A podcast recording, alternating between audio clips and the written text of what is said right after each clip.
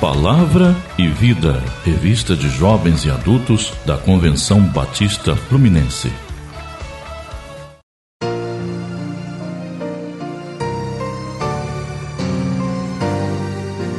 Lição 7: Comunhão que resiste ao distanciamento. Texto básico, Efésios 4, versos de 4 a 6. Quanta beleza e força nesse pequeno texto da palavra do nosso Deus. A maneira como a sentença é escrita reforça a necessidade do autor em destacar que a unidade é um elemento basal na Igreja de Cristo. A igreja é a reunião desse povo que foi chamado para a comunhão, para a unidade. Seja na celebração do relacionamento, na devoção, na missão ou no comungar da fé, Somos Igreja de Cristo, reunida por Ele para louvor e glória dele, que serve e está ligada somente nele. Observando as características de cada povo, de cada país em cada continente, é consenso que os latinos são mais abertos ao congregar, ao reunir-se. Churrascos, aniversários, festas, muitas vezes sem motivo aparente, fazem parte do cotidiano de um povo que gosta de estar junto, gosta de sentir o calor do próximo. Como o povo brasileiro não é diferente. Há quem diga que somos o povo mais acolhedor do mundo. O Brasil é a nação onde todos são bem recebidos, bem tratados. Aqui, mesmo as reuniões mais formais terminam com uma boa conversa sobre futebol, uma troca de receitas, uma dica de viagem ou uma piada que faz todos em volta rirem, como se fossem velhos amigos. Gostamos do calor das relações, da conversa olho no olho, de um aperto de mão e um grande forte abraço na chegada ou na despedida. Por isso tem sido tão difícil viver este momento que nos impõe o distanciamento como forma de demonstrar amor, respeito e carinho. Mas o texto de Efésios é cirúrgico em nos ensinar que a comunhão é algo divino, sagrado, é um dom de Deus que fortalece os laços de amor mesmo quando não estamos próximos. Por isso é possível estarmos em comunhão mesmo afastados. Tópico 1 Comunhão é vital para a vida. É importante lembrar que o apóstolo Paulo escreve esta carta enquanto estava detido. É evidente que privado da liberdade é a consequência mais grave de estar preso, mas não é a única. A privação do relacionamento é muito agressiva para o indivíduo que está nessa condição. A solidão é um mal que consome o ser, traz angústia, traz outros males como ansiedade, baixa autoestima, pode fazer com que a pessoa perca a habilidade de desenvolver novos relacionamentos e, por fim, desencadear um quadro depressivo. Mesmo preso, Paulo sabia que uma igreja onde o individualismo impera está fadada ao fracasso e sufocamento, o que torna iminente o seu fim. Assim como a água e comida, como o ar que respiramos, o relacionamento é vital para a vida e a comunhão. É condição sine qua non para sermos igreja de Cristo. Por isso, o apóstolo, no versículo 3, suplica aos cristãos em Éfeso que façam todo o possível para se manterem unidos no espírito, ligados pelo vínculo da paz. A comunhão é fundamental para o desenvolvimento da vida e da igreja. E para alcançarmos êxito nessa questão, precisamos da direção de Deus. Precisamos permitir que o Espírito Santo do Senhor nos guie e direcione. Tópico 2: Comunhão que é fruto da dependência. Observamos a clara analogia que Paulo faz entre corpo e igreja. Percebemos que estes dois elementos têm muitas semelhanças entre si. Ambos são organismos vivos que têm necessidades, emoções e sensações. Ambos são guiados por uma cabeça, por uma mente. Todos os comandos que o corpo recebe, seja de ações conscientes como comer, andar ou falar, seja de ações inconscientes como respirar, digerir a comida, quebrar nutrientes, fazer pelos crescer ou multiplicar células são determinados pelo nosso cérebro. Da mesma forma é a igreja. Todos nós somos membros deste corpo. Todos nós temos igual importância e relevância, mas quem determina o nosso lugar e função no corpo é o próprio Cristo, que é o cabeça, a mente. É Ele que dirige nossos passos, é Ele que conduz a igreja e as nossas vidas. Imagine você se suas mãos ou seus pés tiverem controles independentes e um quisesse andar e o outro correr.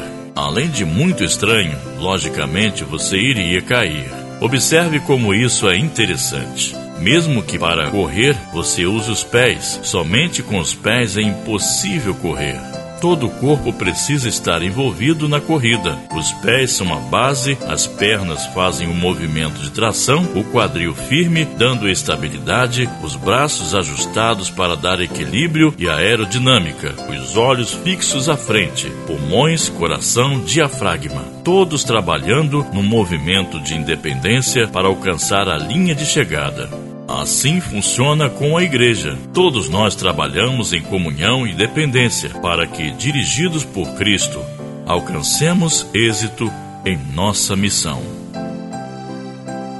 Tópico 3: Comunhão que é presença mesmo na ausência. A parte final do versículo 6 diz o seguinte: O qual está sobre todos e em todos e vive por meio de todos sem a presença de Deus sobre nós, em nós e através de nós, não há comunhão. Os nossos irmãos que tiveram o privilégio de conviver com Cristo na terra, principalmente os discípulos, tiveram que, após sua partida, aprender a ter comunhão com Ele, mesmo com sua ausência física. Descobriram que, mesmo não estando ali fisicamente, Cristo sempre esteve, está e estará presente. Cabia a eles buscar a comunhão com o Mestre, desenvolvendo uma vida de oração, reflexão e ação, baseada nos seus ensinamentos e orientações. Nós, como igreja, aprendemos a ter comunhão com Deus, estando juntos no templo, nos cultos, nas reuniões. Isso tudo é importantíssimo, mas não é fundamental. Não pode ser a base da nossa comunhão. O mesmo Deus que buscamos no templo, juntos, está disponível e acessível. Ele está sobre nós, em nós e age através de nós. Essa certeza de que Deus está presente sempre, que Ele nos mantém em unidade, mesmo que não possamos estar juntos, precisa tomar o nosso coração. O apóstolo Paulo escreveu a carta aos Efésios enquanto estava preso, sozinho, mas ele não se sentia assim. Sua mente e coração estavam cheios da presença e comunhão com Cristo. O Mestre estava ali sobre ele, nele e agindo através dele. O Mestre está com você, sobre você e agindo através de você.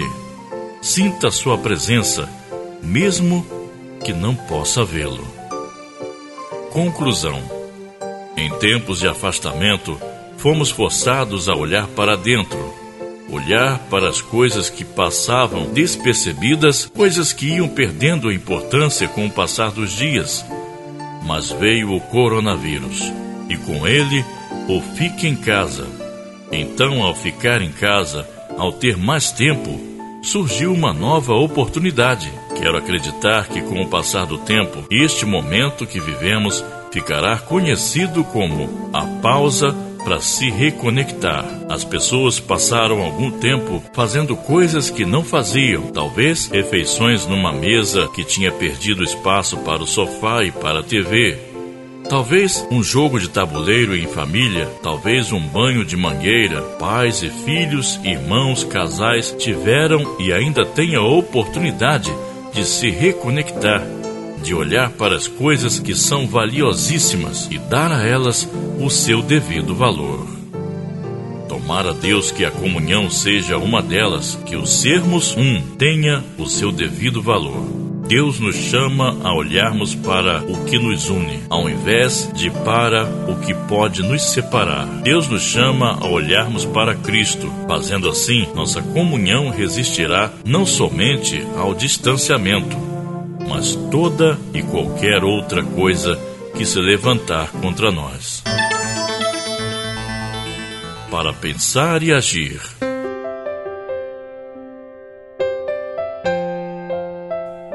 que você está disposto a fazer para preservar a comunhão? Tem pessoas que trazem prazer com sua presença, outras com sua ausência. Como você acha que as pessoas te veem? A independência é fundamental para desenvolver a comunhão. Você se sente à vontade sabendo que depende de alguém? Cristo é a presença em todo o tempo. Na sua percepção, como estamos reproduzindo essa presença como igreja? Deus te abençoe e bom estudo. Leitura bíblica diária. Segunda, 1 João, capítulo 1, versos de 1 a 3.